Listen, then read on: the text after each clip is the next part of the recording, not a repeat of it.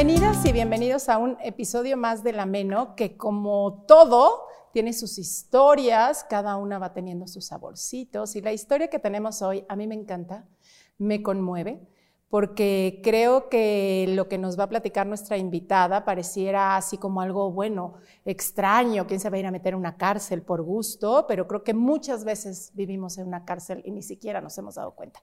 El tema de hoy, pues todos estos barrotes en nuestras vidas, tenemos una súper invitada, súper invitada, Loreta Valle, psicoterapeuta, coach de vida, logoterapeuta, pero sobre todo con una historia que ha resignificado, que ahorita nos vas a contar. Bienvenida.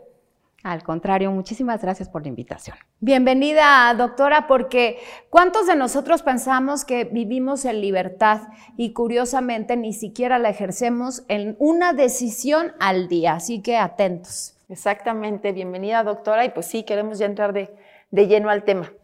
Claro que sí, muchas gracias. Estuviste en la cárcel por amor. Por lo que yo creía que era amor en ese momento, ¿eh? ¿Ok? Me voy a acomodar. Es que sí es. Sí, sí, sí. Por lo que yo creía que era amor en ese momento. Miren, yo empecé una relación con una persona, eh, con César Martínez, cuando yo tenía 19 años. Y me casé con él muy pronto, sin conocerlo mucho. ¿Cuánto es muy pronto, perdón? Me casé a los 20 años y en la luna y miel cumplí 21. O sea, al año de tener una relación. Pero él se fue a vivir a Tijuana, entonces como que la relación era a distancia, ¿no? Yo estaba en la Ciudad de México, él se, se va a vivir a Tijuana por cuestiones de trabajo, entonces como que, a ver, ¿cuánto puedes conocer a alguien si lo ves una vez al mes o el teléfono, lo que sea? Pero tú lo veías y dijiste, este es el amor de mi vida, como cualquier chavita ilusionada y con toda la gana de que funcionara. Yo estaba segura que, bueno, a mí me habían mandado así como que el príncipe, ideal, ¿no? Mi príncipe azul, o sea, una combinación de Iron Man con Felipe, eh, con todo lo que yo quería, lo licuas y ese era el hombre para mí perfecto, ¿no? tuvo la habilidad de decirme exactamente lo que yo quería escuchar, ¿no? Yo quería una familia, entonces él era familiar, yo quería, yo quería un hombre bueno, responsable, que se comprometiera, etcétera, y él era eso, no, hombre, y mucho más. Yo decía, soy la mujer más afortunada de este planeta. Algo hice muy bien. y cuando él se fue a vivir por cuestiones de trabajo, ¿tú no, te, no fuiste con él? O sea, ¿no te dijo, vámonos allá a Tijuana. ¿A Tijuana? Sin casarme, ¿cómo crees? Ah, no. No, no, no. A ver, oh, no, es lo que te iba a decir. Ah, yo, que, yo, yo crecí en una familia sumamente tradicional, ¿no? Entonces, yo me tenía que casar y salir de blanco de mi casa para poder ir a algún lugar. Entonces, eh, se va a ir a vivir a Tijuana, me propone matrimonio incluso por teléfono. ¿eh? Y yo le dije, sí, sí me quiero casar contigo. Claro que sí, por supuesto que yes. Y pues bueno, la boda, o sea, nos casamos en la Ciudad de México, me caso y me voy a vivir a Tijuana porque pues él trabajaba allá y no teníamos ni siquiera siete meses de casados cuando a él lo acusan de haber cometido un fraude y lo meten preso en un lugar que le decían el pueblito de la mesa, ¿no? Era un cerezo en, en Tijuana, California, en, en, un condado que le decían la mesa. Muy famoso. Exactamente, ¿no? Que ya no existe, pero a los que les dé curiosidad, busquen en YouTube el pueblito de la mesa. Y pues en esa, en, en, ese, en esa cárcel había pues muchísimas cosas distintas a las otras, ¿no? En primer lugar, los familiares de los reos, si así querían, se podían meter a, a vivir ahí con ellos. Oye, pero tú en cuanto de pronto, eh, no sé, llega un papel a, tu casa o, te avisan ya lo detuvieron o él te dice que crees ya me cargó el payaso, ¿qué te pasa? Llegaron los judiciales en realidad porque a, pues, detenerlo. a detenerlo, ¿no? Y yo estaba en la Ciudad de México porque me había dado hepatitis a mí, entonces me había tenido que venir volando en avión porque no podía yo Pero no te lo imaginas de por aquí, o sea, no, había de, veo algo raro, con razón, hace esto, con razón, tiene lana, con razón nada, nada. No, no, no. Entonces estás en la bueno, Ciudad es que te voy a decir una cosa. Ese fraude no lo cometió. ¿Qué cosa que estoy diciendo? Ese. ¿Ok? Ok. Ok. Ah, lo dejamos en ese, no lo cometió. ¿Ok? yo no veía nada extraño. Yo no veía absolutamente nada extraño. Yo juraba, yo juraba que, pues bueno, todo estaba bien en cuestión del trabajo, ¿no? En cuestión de la relación, eso es otra cosa. Porque yo en el momento en que pisé Tijuana, mi vida cambió. Mi príncipe, azul, cayó. como que se fue desapareciendo, ¿no? Y empecé a ver cosas que yo, pues decía, Aparte, a mí me educaron de que échale ganas y, y matrimonio y mortaje. Aguante. Aguántale, tú aguántale, ¿no? Yo veía cosas que no, pero yo decía, bueno, yo le tengo que echar ganas, ¿no? Yo le tengo que echar ganas, yo le tengo que echar ganas. Lo meten a la cárcel y él me amenaza de que se va a suicidar, me amenaza de que, de que se va a escapar, de que se va a drogar, etcétera. Y yo le había prometido y jurado ante un altar, casar, o sea, estar en las buenas y en las malas, ¿verdad? Claro, lo que es. Y estabas muy joven también, entonces te hacen como quieren. Exactamente. Entonces, este, le dije, ¿cómo crees, mi amor? Por supuesto que tú no te vas ni a matar ni a nada. Yo, me, estaré yo me voy ti. contigo, ¿no? Entonces hice mi maletita y me fui y me formé el día de la visita conyugal, ahí en una línea gigantesca y me encarcelé. Por lo que yo creía, insisto, que era amor en ese momento, ¿no? Cuando tenía apenas 21 años de edad. ¿Y cuánto tiempo estuviste? ahí? ¿Cuánto era la condena?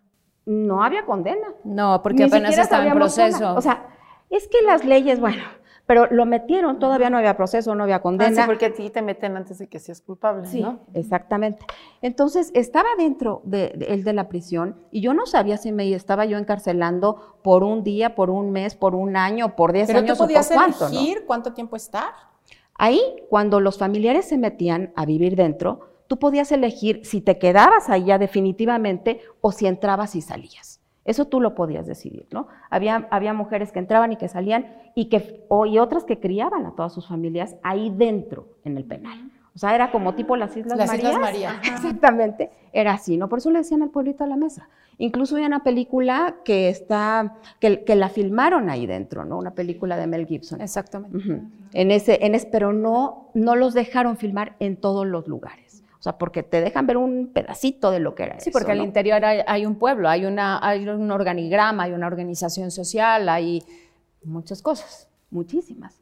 Ahí, y en realidad ahí, por ejemplo, los que, los que gobernaban, los que mandaban eran los maicerones, ¿no? Los maicerones. ¿Qué es Así le decían a los narcos, ¿no? Entonces los narcos ahí dentro tenían todo, todo, todo, los negocios, la concesión de gas, el prostíbulo, la escuela, la biblioteca, los, los, los, los restaurancitos, el kiosco, te robaban las cosas y ibas y las recomprabas en Las el kiosco. compraba. Claro.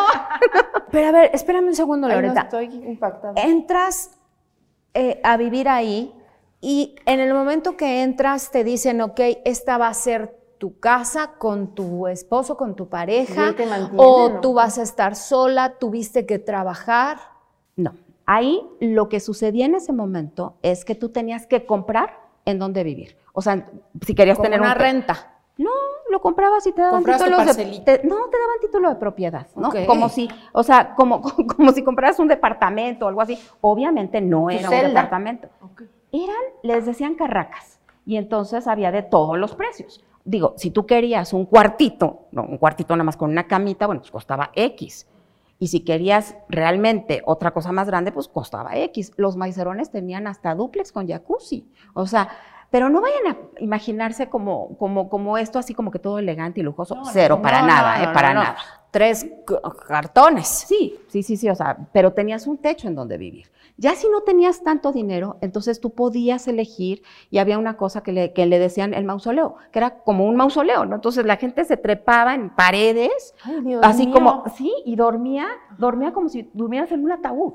Entonces, te, sí, y, y ponías, ponías así como, como- tenían, tenían como una puertita, le ponías candado y ahí podías dejar tus cositas, ¿no?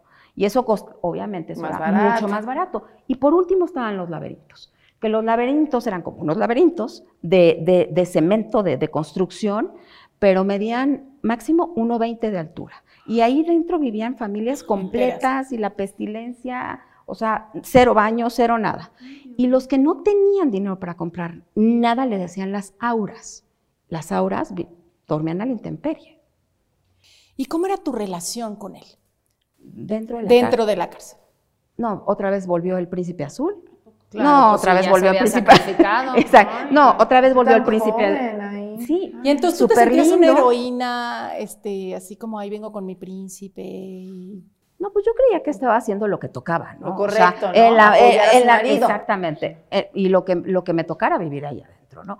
Pero ahí yo también sabía que mis papás en ese momento pues no iban a estar de acuerdo y le pusieron ayuda legal. Y gracias a eso se pudo comprobar su, inocencia en ese momento y pudimos... Este, Salen los dos. ¿Cuánto tiempo estuviste tú? Viviendo ahí dentro nueve meses. Nueve meses. Nueve meses. Y sales diciendo, bueno, ya por fin vamos a ser libres, qué felicidad, esto fue una pesadilla y oh surprise, con que te... Ready to pop the question? The jewelers at BlueNile.com have got sparkle down to a science with beautiful lab-grown diamonds worthy of your most brilliant moments. Their lab-grown diamonds are independently graded and guaranteed identical to natural diamonds, and they're ready to ship to your door. Go to Bluenile.com and use promo code LISTEN to get $50 off your purchase of $500 or more. That's code LISTEN at Bluenile.com for $50 off. Bluenile.com code LISTEN. Since 2013, Bombas has donated over 100 million socks, underwear, and t shirts to those facing homelessness.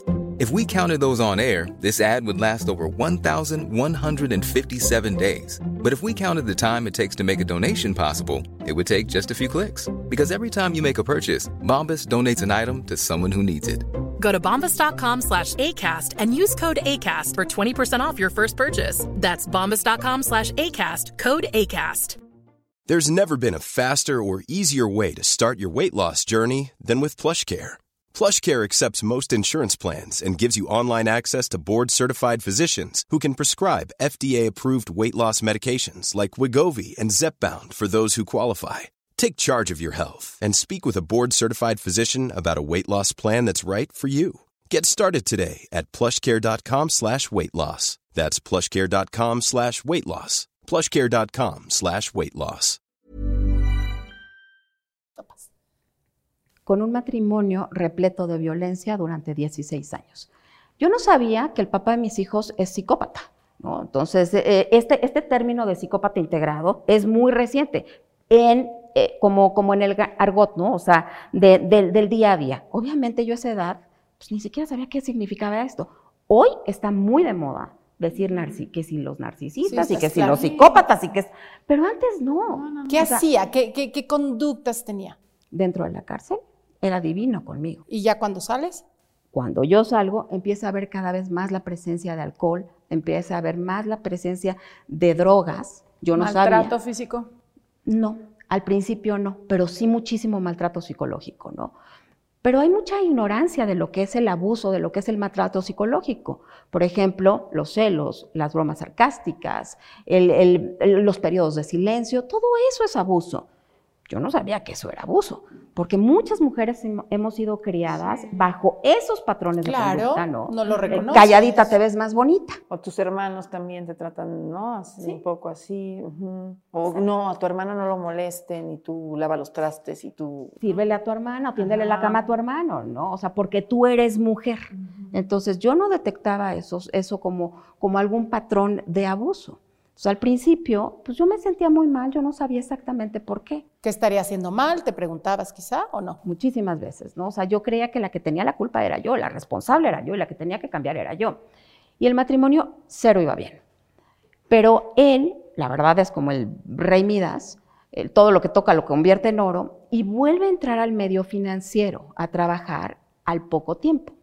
Y ahí empieza a hacer muchísimo dinero. Empieza primero en una casa de cambio, hace que esa casa de cambio se haga muy grande, después se lo piratan a otra casa de cambio y así hasta que llega a una tercera casa de cambio y esto sucedió en pocos años, en unos seis años, ¿no? Y él se vuelve multimillonario y se vuelve socio de un centro financiero muy importante eh, acá en México. Y pues imagínense nada más el poder que tenía, el control que tenía y la cantidad Y eso ah, em, hizo que fuera mucho más fuerte el abuso, La violencia la violencia cada vez se incrementaba más, ¿no? Y yo cada vez me sentía peor, cada vez me sentía como más desolada. Ya ahí ya tenía una hija también. O sea, ya en la cárcel me embaracé de mi primer hijo, lo tuve saliendo y después me embaracé de, una, de una mujer, ¿no? De una niña. Y pues bueno, a lo largo de estos 16 años hubo muchísimo maltrato. ¿Y saben cuál es el problema? Cuando hay maltrato, tú no te das cuenta lo normalizamos. Porque más de todo, la persona, el que, el, que abusa de ti, sabe perfectamente cómo erosionar tu autoestima, ¿no? claro. mi autoestima estaba bajísima, totalmente erosionada. Y por eso yo también normalizaba eh, todas estas cosas que me estaban sucediendo. Obviamente no lo platicabas con nadie, este, todo bien, todo bien, a lo mejor si alguien notaba algo lo justificabas. Eso es lo que hacemos todas las mujeres, o casi todas las mujeres que sufrimos de violencia, ¿no? Justificamos. Tenemos una cosa que se llama disonancia cognitiva y nos vinculamos por el trauma. Ahora lo entiendo, obviamente en ese momento yo no lo entendía y yo creía que, las cosas eran así, pero te da vergüenza, porque además nos aislamos nosotras mismas, ellos te van aislando, pero tú también te aíslas, porque te da pena, te da vergüenza llegar a la reunión con las amigas y entonces... Decir, miren lo que me está pasando. O luego él cuando ve que a lo mejor tú estás tomando una actitud de que a lo mejor lo puedes dejar, se ponen como víctimas, ¿no? Y entonces tú también dices, ay, no, ¿cómo le voy a hacer eso? ¿No? Y no. Es que hacen unos juegos mentales maravillosos, ¿no? En donde a veces tú crees, o sea, tú estás en la posición de la víctima, pero a veces entonces cuando ya la están viendo perdida, ellos se, víctima. Claro, voltean las cosas con una, con una, con una facilidad impresionante, ¿no? ¿Cómo era como padre? Ausente, muy ausente.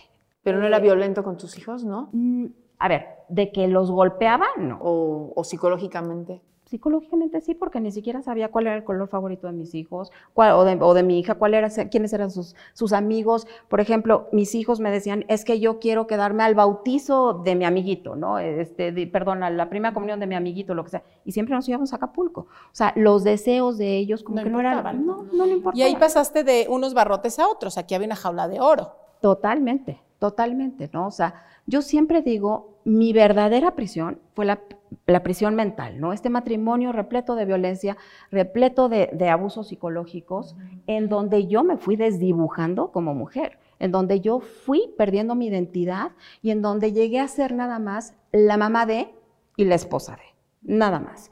Y en donde yo decía, es que mis hijos son mi vida, es que mi matrimonio es mi vida, es que mi esposo es mi vida, ¿no? Entonces, le, le cedes el poder a otra persona, le cedes el poder a otra situación y en lugar de que tú seas tu, tu, eje y los demás sean satélites, ¿no? Tú empiezas realmente a vivir la vida a través de los demás. ¿En qué momento hay un cambio o en qué momento hay una determinación que a ti te haga transformarte? Yo empecé a tomar terapia. Eh, y empecé en el consultorio con mi psicóloga a descubrir ciertas cosas. Por supuesto que me daba muchísimo miedo, ¿no? Me daba miedo porque yo, insisto, yo no conocía el término de, psicópata integrado y yo decía, claro que no, o sea, es que aparte lo niegas, no tienes mecanismos de defensa, lo niegas, lo proyectas, etcétera, y yo no creía eso. Y él no te decía, quiero divorciarme, no, él estaba feliz. No, no, no, mil veces. Él, ah. mil veces él me decía que yo, era, que, que, yo era una tonta, que yo era una estúpida, que yo no valía, etcétera. Y me decía, te voy a, dejar. te voy a dejar, ¿eh? Y yo, no, por favor, te pido que no, no Yo, por favor, ¿no? Mira todo lo que tenemos, y tenemos la familia perfecta, y mis hijos, y tus hijos, y, o sea, yo voy a hacer todo lo. Yo voy a cambiar. Yo, le decía, por supuesto, igual que muchas, y muchas, muchas mujeres que nos están viendo, se han de estar ahorita sintiendo identificadas, ¿no? Entonces vas a, terapia. Un momentito con Vivi Casco, a que nos dé unas dosis para la buena vida. Nuevamente estamos aquí para compartir una dosis para la buena vida. Soy Vivi Casco y hoy te hablaré sobre la ansiedad en la menopausia. La ansiedad se trata de una respuesta de tu organismo que te prepara para afrontar una situación que requiere un gran esfuerzo y sus orígenes suelen ser diversos, ya sea por situaciones personales, motivos laborales o familiares, o por pensamientos intrusivos o creencias que tienes sobre una situación en particular. Particularmente en la menopausia, los procesos químicos que se llegan a producir en el aparato reproductor y en el cerebro afectan al estado de ánimo y nos predisponen a la sensación de nerviosismo, tensión o preocupación. La mujer atraviesa diferentes estados de ánimo que suelen ir desde la tristeza en distintos grados hasta la euforia o la tranquilidad. Uno de los síntomas que por lo general se trata poco son las taquicardias y las palpitaciones. La explicación sobre esto reside en una reducción de estrógenos y progesterona que se manifiestan en esta etapa. Es decir, las palpitaciones en la menopausia no aparecen por un problema del corazón, sino por un desajuste hormonal. Aunque, si sufres taquicardia a menudo, te recomiendo visitar a tu médico. Cuando tienes ansiedad, el calor que se produce es debido a los cambios fisiológicos que generan los estados de alerta. El estrés aumenta la temperatura periférica de brazos y piernas como consecuencia de una mayor circulación sanguínea. El cerebro lleva más sangre a tus extremidades para alimentar a los músculos y estos es una forma de preparar las defensas en casos de alguna amenaza. Es importante naturalizar y entender que los sofocos y la ansiedad son una parte más de esta etapa. Entenderlo así te ayudará a llevarlo mucho mejor. Algunas de las pautas para sobrellevar la ansiedad en la menopausia, sabiendo que los sentimientos de angustia y el nerviosismo son uno de los principales síntomas, son Evita consumo de sustancias estimulantes como cafeína, té, tabaco o bebidas energéticas, ya que son hábitos tóxicos y en esta etapa no favorecen tu salud adoptas cambio de alimentación saludable. Lleva una dieta equilibrada. El ejercicio físico es un buen aliado para aliviar la ansiedad en la menopausia y una buena manera de mantener en forma los huesos, articulaciones y músculos. Mindfulness es una excelente herramienta que contribuye a llevar tu atención al tiempo presente. Te dejo el link de la cápsula donde ya hablamos de este tema. El tiempo de ocio Sí, como lo escuchaste, es válido y saludable tener un tiempo de ocio donde tengas la posibilidad de hacer aquello que te haga feliz y que te permita un tiempo de plenitud. También trabaja sobre tus pensamientos, sobre tus creencias en esta etapa de tu vida. Revisa los pensamientos intrusivos que te generan angustia y que te son difíciles de gestionar. Y recuerda estar bien informada y consultar a los profesionales de la salud ante cualquier duda. A la ansiedad no hay que temerle o huir de ella. Tenemos que escucharla, atenderla y comprenderla. Espero que esta dosis para la buena vida haya contribuido a generar curiosidad en ti, aprender más de la ansiedad y agradezco muchísimo tu confianza y mensajes que nos animan a seguir compartiendo recursos que promuevan tu bienestar. No olvides seguirnos en nuestras diferentes redes sociales, suscribirte a nuestro canal de YouTube y escucharnos por todas las plataformas de podcast que nos permiten estar más cerca de ti. Siempre estaremos creando algo nuevo y funcional para ti. Nos vemos en la siguiente cápsula. Regreso con ustedes, chicas. A ver, entonces vas a terapia, pero ¿por qué decides ir a terapia? Porque después de 16 años, ¿qué te hace ir a terapia? Yo ahí no llevaba 16 años de casada, yo ahí llevaba más o menos como 10 años de casada, 11 años de casada, cuando yo decido ir a terapia porque el dolor ya era insoportable. Yo había eh, eh, subido 22 kilos de peso, o sea, mido 1,50, estaba súper gordita y por supuesto que era una capa de grasa que me estaba protegiendo con el, con el exterior, ¿no? Y no, no era feliz, yo lloraba constantemente, yo no sabía ya cómo complacerlo, no sabía yo cómo poder culminar esta fotografía mental que yo tenía de la familia perfecta, ¿no? Entonces me empecé a deprimir y empecé a ir a terapia y en, y en el consultorio con, con la psicóloga, te les digo, empecé a descubrir como muchas cosas, pero yo las negaba. O sea, yo no, no aceptaba, las negaba. Y tuve que estar cinco años en el consultorio con una, con una psicóloga, cinco años, para que la última vez que él me amenazó con que ya nos íbamos a divorciar y además de todo, pues bueno, se fue de viaje para pensar las cosas. Ahí fue cuando como que yo dije, ¿qué estoy haciendo aquí? No, o sea, verdaderamente no me amo, no sé ni quién soy. Fue impresionante cuando la psicóloga me dijo, Loreta, ¿qué te gusta en la vida? Ah, bueno, pues mira, este, hacerle la cena a, César y, llevar a, mis hijos, a, mi hija al ballet y a mi hijo al padre. ¿Y a ti? No, es que me dijo, no, no, no, no, te, estoy preguntando qué te gusta hacerles a ellos. ¿A ti qué te gusta? Y no tenía Y le volví a decir, de, no, es que mira, y eh, mi esposo, no, no, no, no, tú. A la cuarta vez que me dijo, no, no, no, tú, me solté llorando, porque yo dije, es que ya no sé ni qué me gusta, ¿no? O sea, no sé ni qué me gusta. Mi autoestima llegó a estar tan quebrantada que llegaba yo al súper y si no había la leche que a él le gustaba, yo... Ya temblabas. Sí, porque yo, decía, yo decía, espérame, no es que se va a enojar, ¿no? Y entonces me iba a otro súper a conseguir la leche que, él, que a él le gustaba. En lugar de decir, bueno, pues no había ni modo, ¿no? O sea, le tenías terror. Sí.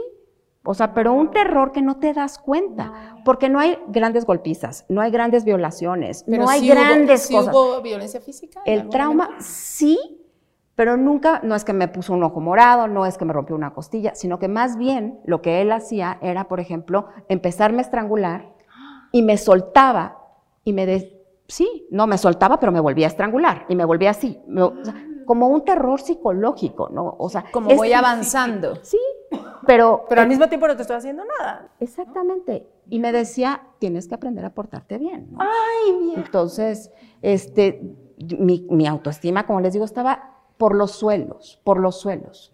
Porque creo que algo que por lo menos yo me he preguntado, y no en el tema de juicio, ¿eh? sino decir, ¿qué pasa internamente que una mujer no se puede salir de un lugar violento? ¿no? Es que no te das cuenta.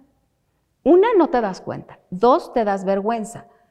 Ya, ya, ya, cuando, ya cuando tocas fondo, sí, ya cuando tocas fondo es cuando entonces ya quieres pedir ayuda. Mientras no pides ayuda, eh, lo, lo, mantienes en silencio y te aferras a arreglar la relación. Te aferras, ¿no? Oye, cuando ya vas ya la cuarta vez y ya dices, ya me voy a salir de esta relación, seguramente él te dijo, te voy a dejar, y en ese momento tú le dijiste, ¿qué pasó? Órale, te tomo la palabra, vamos. Sí, sí, saqué un calendario y le dije, oye, está el día que empacas o te empaco. ¿Y qué, qué, qué hizo? Ah, él nunca creyó que iba a ser cierto. Jamás en la vida se imaginó que sí iba a tener yo las agallas de hacerlo, ¿no? Y han pasado 19 años. ¿Y cuál fue el fondo que tocaste para que pudieras salir a decir me voy o vete? El ejemplo con mis hijos. Una vez estaba yo en una situación justamente en donde me estaba el, pues, asfixiando y al ver la cara de mi hija, que estaba así en las escaleras asomada, al ver la cara, dije, ¿qué ejemplo les estoy dando? y me imaginé, me imaginé como que si mi hija en algún otro momento estuviera en la posición que yo estaba, ¿no? Mi hija estaba muy chiquita en ese momento y dije, esto no puede ser, no puedo continuar y a ver de dónde saco fuerzas, pero lo voy a hacer. Y lo hice. ¿Lo dejaste o se fue? La casa era mía, era un regalo de bodas. Entonces, pues se tuvo que ir. Bueno, de hecho, la casa, esa casa está a nombre de mi mamá, porque mi papá y mi mamá muy inteligentes, Ay, qué bueno. muy inteligentes, pero pero sí, pero la casa era mía, o sea, a mí no me podía sacar porque era mi territorio, era mi casa y estaba a nombre de mi mamá. Entonces, él se fue. ¿Y cómo te empiezas a reconstruir? Híjole, Uy. por necesidad y por hambre. Porque él me dijo, vas a venir de rodillas a rogarme que te vuelva yo a aceptar. Y yo le dije, me podrás quitar lo que quieras, pero hay dos cosas en la vida que no vas a poder quitar nunca, mi persona y a mis hijos. No estaba yo en lo correcto, pero mi persona, sí esa sí nunca en la vida me la va a poder quitar, ¿no? Llevo más de 13 años sin ver a mis hijos. Entonces, el poder tocar ¿no? O sea, con ese dolor, porque en ese momento, por supuesto que entré en una depresión fortísima y pues tuve que ir al psiquiatra, mi mamá y dos primas divinas que siempre se los voy a agradecer, me llevaron, me llevaron este, con la psicóloga a retomar mi terapia. Ella inmediatamente me canalizó con el, con el psiquiatra y estuve con antidepresivos, estuve con muchísimas cosas, porque yo no tenía un sentido para vivir, no le encontraba, no tenía una visión de túnel en donde yo creía que siempre me iba a sentir así. Y ya que estaba yo al borde del suicidio, fue como un flashazo que dije, pero ¿qué estoy haciendo? ¿No? O sea, yo no puedo dejarles esta carga a mis hijos y lo que yo estoy sufriendo no se lo puedo yo provocar a mi mamá. Entonces dije, no sé, de veras cómo voy a salir adelante, pero lo voy a hacer. Y por eso te digo que por necesidad, ¿no? O sea, por necesidad, al principio yo no sabía ni cómo empezar y obviamente ya después, porque esto se los cuento rápido, pero es todo un proceso, ¿no? Cuando yo empecé ya a, mejorar, empecé a decir, bueno, pues ¿cómo le hago, no? O sea, ¿qué, cómo le hago para salir adelante? Vendí la casa, tomé una pésima decisión, lo metí en una Sofipo, perdí todo el dinero, todo el dinero y estaba yo sin nada, sin nada. Y entonces dije, ¿para qué soy buena? Y cocino muy rico y me puse a hacer galletas y me salí a venderlas a la, me, salí a la calle a vender galletas y de ahí me empezaron a pedir que si no tenía cosas saladas y empecé a hacer cosas saladas, pero yo vendía en las calles en los altos, ¿eh? o sea, en los altos y me iba a los supers, a los estacionamientos a venderlos a las señoras. Eh, pues la pena te la, te la guardas, ¿no? En ese momento como que yo no sé ni, qué, ni qué hacer y ahora al contrario me da mucho orgullo haber empezado de esa manera y poquito a poquito, con ganas, hasta que logré tener un trabajo un poquito más estable, era yo la, la, la, encargada, obvio, empecé a subir, ¿eh? pero era la encargada en un centro de fotodepilación de belleza, yo por eso estoy toda fotodepilada, porque practiqué en mí, ¿no? Oye, imagínate que, que, quemara una clienta, ¿no? Entonces empecé poquito a poquito y me metí a la universidad a estudiar. La primera vez que yo estuve en universidad fue a los 40 años. Hoy tengo 53 y no he dejado de estudiar. Oye, la impresión que nos tienes con la boca abierta a las tres y a todos aquí, porque yo te, yo te acabo de conocer y, y te veo una persona súper echada para adelante y todo esto que cuentas, pues es un cambio de, todo, o sea, de todo, ¿cómo? o sea, qué impresionante, qué fuerte eres, pero sí qué cambio de personalidad, ¿no? Soy otra persona. Si ustedes me hubieran conocido a mí hace 19 años, o sea, no me reconocen. Sí soy otra persona totalmente distinta. Pero, insisto, tocar tanto dolor, el decir, ya no puedo soportar esto, y el querer educar a mis hijos a distancia, ¿no? porque yo respeto la decisión que ellos tomaron de quedarse con su papá. y el día de hoy ellos también eligen no verte. Sí. Pero yo me voy a ir un poco antes, porque esa parte, decías hace rato, eh, dos cosas que yo no quería que me quitara a mi persona y a mis hijos. ¿Cómo pierdes a tus hijos? El papá de mis hijos tiene muchísimo dinero. Entonces mandó primero a estudiar a mi hijo a Inglaterra, fue muy inteligente, ¿no? O sea, yo no podía ir, yo no podía ir allá a visitarlo, con qué dinero, con qué medios, y no eran estas épocas en donde hay este WhatsApp este, no hay nada de esto, o sea, no existía nada, o sea, te vas, te fuiste, ¿no? Entonces, eh, pagar llamadas telefónicas para mí era carísimo, y sí podía yo hablar con él, pero poquito tiempo, o sea, no podía hablar yo mucho tiempo con él, ¿no? y después mandó este, manda de, estaba primero mi hijo en Inglaterra, lo mandó a Nueva York a estudiar después y a mi hija la mandó a, Inglaterra. Entonces, por supuesto que sí hubo como una separación lenta, ¿no? Una desconexión lenta, lenta, lenta. Y también, pues, entiendo que a cierta edad te llama mucho la atención el dinero, ¿no? Te llama muchísimo la atención. Sí, y, me, me impresiona cómo dices, vas encontrando las pequeñas lucecitas, ¿no? Que creo que el decir toda la ayuda que necesite ahorita, y si ahorita es eh, una medicación, y si ahorita es agarrarme de la mano de lo que sea, y si ahorita es vender, galletas, como estas, de pronto pensamos que va a ser de un día a otro, ya estoy bien, y no, es irte agarrando, porque imagino que de este ver totalmente oscuro, de repente se abría por ahí una rendijita y, parecía que tú te dejabas como llevar esa, esa rendijita donde encontrabas un poquito de luz, que te iba llevando a un poquito más de luz.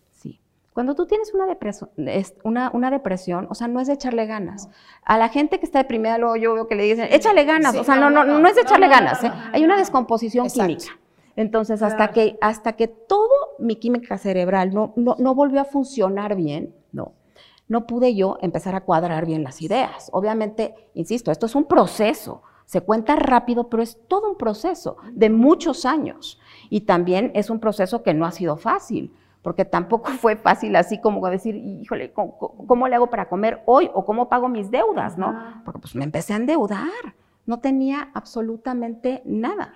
Entonces sí es todo un proceso, pero también es un proceso en donde la voluntad tiene que ver absolutamente todo, ¿no? El decir, sí lo voy a hacer, voy, a, voy derecho, no me quito, voy a llegar allá. ¿Qué te mantenía? ¿Qué era, cuando dices de esta voluntad, era la voluntad de, que, de salir adelante, de ver a tus hijos, de recuperar tu vida? ¿Qué, qué era lo que te de hacía enseñarle a mis hijos que sí se puede. De enseñarle a mis hijos una, una mamá fuerte, una mamá resiliente, que también en ese momento tampoco, yo no conozco, o sea, sí existía el término, pero no lo conocía, de una mamá resiliente y darles un ejemplo de educación a distancia. ¿Qué estudiaste en, la universidad? primero traducción porque no me alcanzaba para otra cosa. Entonces, soy traductora y no me gusta, ¿eh? No me gusta ser traductora, pero yo primero necesitaba un título, ¿no? A, fuerza yo necesitaba un título para poder conseguir mejores oportunidades. Y en ese momento, cuando yo ya me, o sea, logré ser traductora, yo vi, dije, a ver, nadie me va a dar el trabajo que yo quiero. Yo tengo que empezar a ser empresaria, ¿no? Y suena así como que empresaria, uno, uno se imagina así como que, como que la superempresa. No, pero dije, a ver, microempresaria, no tengo que empezar de poquito en poquito. Y así fue como empecé. Y empecé a estudiar lo que a mí me gustaba, porque dije, a ver, ¿para qué soy buena? No, pues soy buena para esto, esto y esto y esto. Entonces empecé estudiando lo de traducción que no me gusta. Luego estudié locución, conducción, actuación, oratoria estudié muchísimas cosas porque me dieron la oportunidad en un programa de televisión de yo dar una sección de tres minutitos, ¿eh? de, protocolo y de etiqueta, por todas estas cosas que yo empecé a hacer por medio de la cocina. Porque mi primer negocio se llamaba este, Loreta Valle Banquetes Petit Gourmet. Y eran Petit Gourmet porque yo, hacía todo.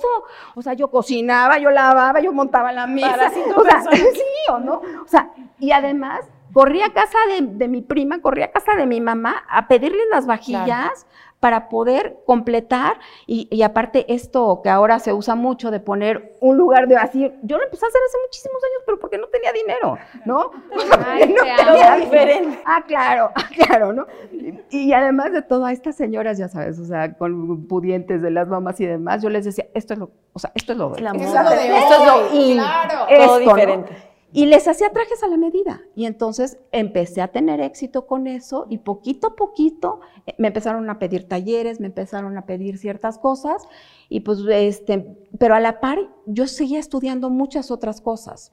O sea, lo primero que estudié en cuestión de desarrollo personal, ¿no? De desarrollo humano, me metí a hacer un diplomado de desarrollo humano y de ahí empecé y me seguí como hilo de media, me volví logoterapeuta, después empecé, empecé a estudiar, hice, o sea, soy coach de vida, pero certificada, porque ahora todo el mundo dice que es coach, ¿verdad? O sea, ahora todo el mundo dice, no, yo sí soy certificada y tengo mi número de coach y todo. Y empecé a estudiar, como les digo, muchísimas cosas. Empecé a estudiar eh, en el IFAC, me metí a estudiar, este, me especialicé, porque yo, yo, quería entender por qué las relaciones tóxicas, ¿no? ¿Y seguías haciendo terapia para que le dijeras a la terapeuta, ahora que te preguntara, ¿qué es lo que disfrutas hacer? No, pues ahora estudio de todo. Mi terapeuta fue mi maestra, ¿no? Entonces empezamos a tener una relación muy linda.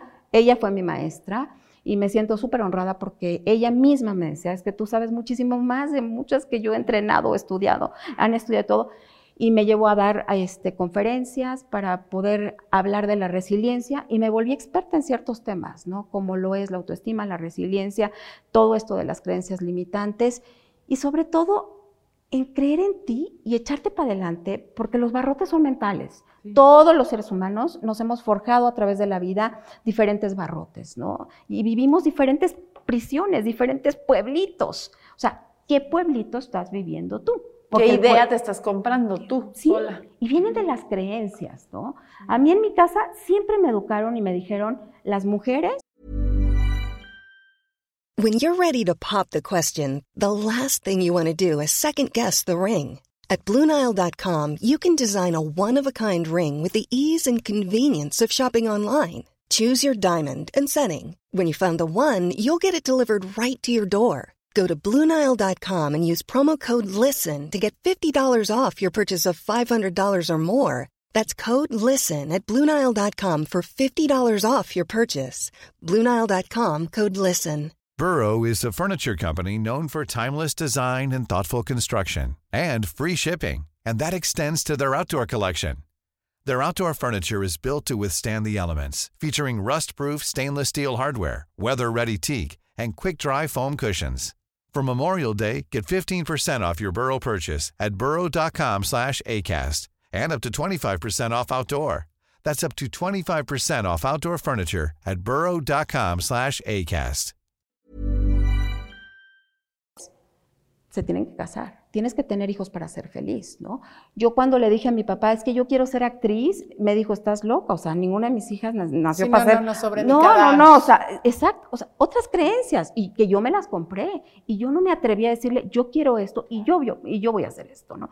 Nunca me atreví a hacerlo. Entonces, yo tuve que romper todas estas falsas creencias, estas creencias limitantes, hallarlas, ¿no? Para derribarlas una a una e irme quitando todos estos miedos. ¿Qué has hecho con el rencor, con el enojo? Porque supongo que en algún punto de todo esto existió. Existía muchísimo, yo estaba muy enojada con el papá de mis hijos, incluso con mis hijos llegué a estar enojada, ¿no? Con la vida. Con la vida, con todo, con todo, estaba súper enojada y me puse a estudiar las emociones. Empecé a decir, a ver, espérame, yo tengo que entender por qué estoy tan enojada, ¿no? Porque yo no me, no me quiero enfermar y yo quiero poder soltar. Y me, literal, me puse a estudiar el desapego, las emociones, entendí exactamente qué es una emoción, la pude diferenciar de un sentimiento, y entonces yo aprendí a gestionar mis emociones, a toda esta energía del enojo, que está bien enojarnos, ¿no? Que está bien tener miedo, todo esto está bien, pero lo aprendí a gestionar y a poner en otro lugar, ¿no? A, en ti. sí, y que fuera una, una motivación y un motor para salir más rápido y mejor. Y cómo esta historia se va resignificando, ¿no? En el momento en que tú puedes salir quizá a dar una conferencia, ahorita que seguramente mucha gente que está escuchando puede decir, híjole, ¿en qué barrotes vivo? O gente que está viviendo ahorita violencia, que como tú misma dices, ni siquiera se atreve, se avergüenza incluso de la violencia. Yo creo que eso va resignificando tu propia historia y le da también significado a gente que está viendo tu historia. Yo estoy segura de cuál es mi misión en esta vida, ¿no? Transmitir para transformar. Todo esto que yo he logrado hacer y que al principio lo hice como el burro que tocó la flauta, que yo empecé ya a darle forma a todo, a, todo este proceso de transformación y a poder elaborar todos los duelos para poder procesar y resignificar justamente mi historia. Y hoy les puedo decir que yo hasta le agradezco. O sea, el papá de mis hijos es mi mayor maestro. Yo le deseo todas las bendiciones del planeta. Y a mis hijos también. O sea, ellos, ellos son un motor maravilloso y el que ellos hayan decidido esto, yo sé que así tuvo que ser. La realidad es neutra. Nosotros le ponemos, la connotación negativa o positiva, ¿no? Por, por, por esta perspectiva que nosotros tenemos de la vida. Entonces, al modificar tus creencias, justamente logras tú resignificar tu historia. ¿Y has podido resignificar tu vida? ¿Tienes eh, segundas nupcias, este, nueva familia. Sí, ya vi, pero no lo quería yo hacer tan evidente, perdón. Pero oh, tienes oh, eh, más hijos. No, más hijos no, pero sí, y estoy de, o sea, apenas cumplí un, año de casada, ¿no? Eh, después de haberlo conocido muy bien. Ay, sí, porque. Sí, dijiste, ahora sí, espérame tantito. Ahora sí. Ahora, cinco años después nos casamos. Pero además, ¿saben una cosa? Elegí desde mi completud desde mi amor no propio. no tus carencias. Exactamente. Entonces, elegí un hombre que es igual que yo. Es un hombre pleno, es un hombre responsable, independiente, no me necesita, yo no lo necesito a él. Pero eligen estar juntos. Elegimos estar juntos porque nuestra vida juntos es muchísimo más linda de lo que ya era antes. Y ahí les va. Y siempre se lo digo, ¿eh? y se llama Mario. Le digo, flaco, de mi corazón, te amo, pero no te necesito. ¿eh? O sea que aquí o nos ponemos las pilas los dos para construir todos los días esta relación maravillosa. Ay, porque las, o sea, obviamente hay discusiones, obviamente, ¿no? Pero el chiste de todo esto es entender y resignificar lo que sí es el amor. If you thought the only way to get a more defined jawline with natural-looking results was through surgery, think again. Juvederm Volux XC is a non-surgical injectable gel filler that improves moderate to severe loss of jawline definition and can help you achieve natural-looking results with little downtime. Even better, this improved definition lasts up to one year with optimal treatment. No maintenance required. Improve jawline definition for a smooth, sculpted look with Juvederm Volux XC. For important safety information and to find a licensed specialist, visit juvederm.com. That's J U V E D E R M.com. Not for people with severe allergic reactions, allergies to lidocaine, or the proteins used in Juvederm. Common side effects include injection site redness, swelling, pain, tenderness, firmness, lumps, bumps, bruising, discoloration, or itching. There's a risk of unintentional injection into a blood vessel, which can cause vision abnormalities, blindness, stroke, temporary scabs, or scarring. Talk to a licensed specialist specialist to find out if it's right for you. Normally, being a little extra can be a bit much, but when it comes to healthcare, it pays to be extra And United Healthcare makes it easy with Health Protector Guard fixed indemnity insurance plans. Underwritten by Golden Rule Insurance Company, they supplement your primary plan, helping you manage out of pocket costs without the usual requirements and restrictions like deductibles and enrollment periods. So when it comes to covering your medical bills, you can feel good about being a little extra. Visit uh1.com to find the Health Protector Guard plan for you. Hey, folks, I'm Mark Marin from the WTF Podcast, and this episode is brought to you by Kleenex Ultra Soft Tissues your ally to help tackle your allergy symptoms this season. I love the change of seasons, but nobody loves pollen and all those other things floating in the air that make you sneeze during this nice weather. Kleenex Ultra Soft tissues are hypoallergenic and allergist approved. So fight back against watery eyes and runny noses without worrying about irritating your skin. For this allergy season, grab Kleenex and face allergies head on. Y es aprender a construir y no destruir relaciones, ¿no? A poder platicar, a poder llegar a acuerdos y poder hacer puentes de comunicación que te lleven a lugares mejores y insospechados. Porque ahora que sí vivo el buen amor, o sea, estoy segura, nunca en mi vida había sabido lo que sí es el buen amor. Y no es lo que yo pensaba, que es esta, este cuento de Disney maravilloso, de telenovela, ¿no? De que, de, que el príncipe azul y vivieron por siempre felices. No, eso no es el amor. Y creo que con esto podemos ir eh, despidiéndonos. Me encantó el, este es el buen amor, el que construye, ¿no? En el que sumamos, en el que llegamos completos y nos entregamos desde la completitud y no desde la carencia. Así es. A mí me dejas como con una sensación aquí adentro de mi pecho, así como que se expandió, me llena de, entusiasmo oír una historia como la tuya. Yo aprendo, admiro mucho a la gente que desde su historia sale y se resignifica y además comparte. Así es que yo te agradezco muchísimo que hayas venido a compartir con toda la gente de la MENO. Al contrario, muchísimas gracias a ustedes y nada más decirles que recuerden, los barrotes son mentales, ¿no? Y está en uno poder ser libre. A mí me ha, sido un privilegio conocerte, creo que eres un gran ejemplo en muchos sentidos y creo que todos somos presas a veces de nuestros propios miedos y no nos damos cuenta de dónde nos pueden llevar. Felicidades y muchas gracias. Gracias. Sí, y cómo se puede salir adelante de una relación tóxica, ya sea de, de amor, de trabajo, porque a veces pues, nuestros verdugos están en el trabajo, ¿no? También. Pero pues muchas felicidades y qué, qué gusto. Instagram, Loreta, es que no traigo lentes. Oye, yo tampoco, oigan, yo tampoco estamos en la meno, ¿eh? Loreta con doble T. Loreta con doble T Loreta Valle MX. Ahí está. De ni modo, entre el abanico y el, el lente. Muchas gracias y nos vemos la próxima.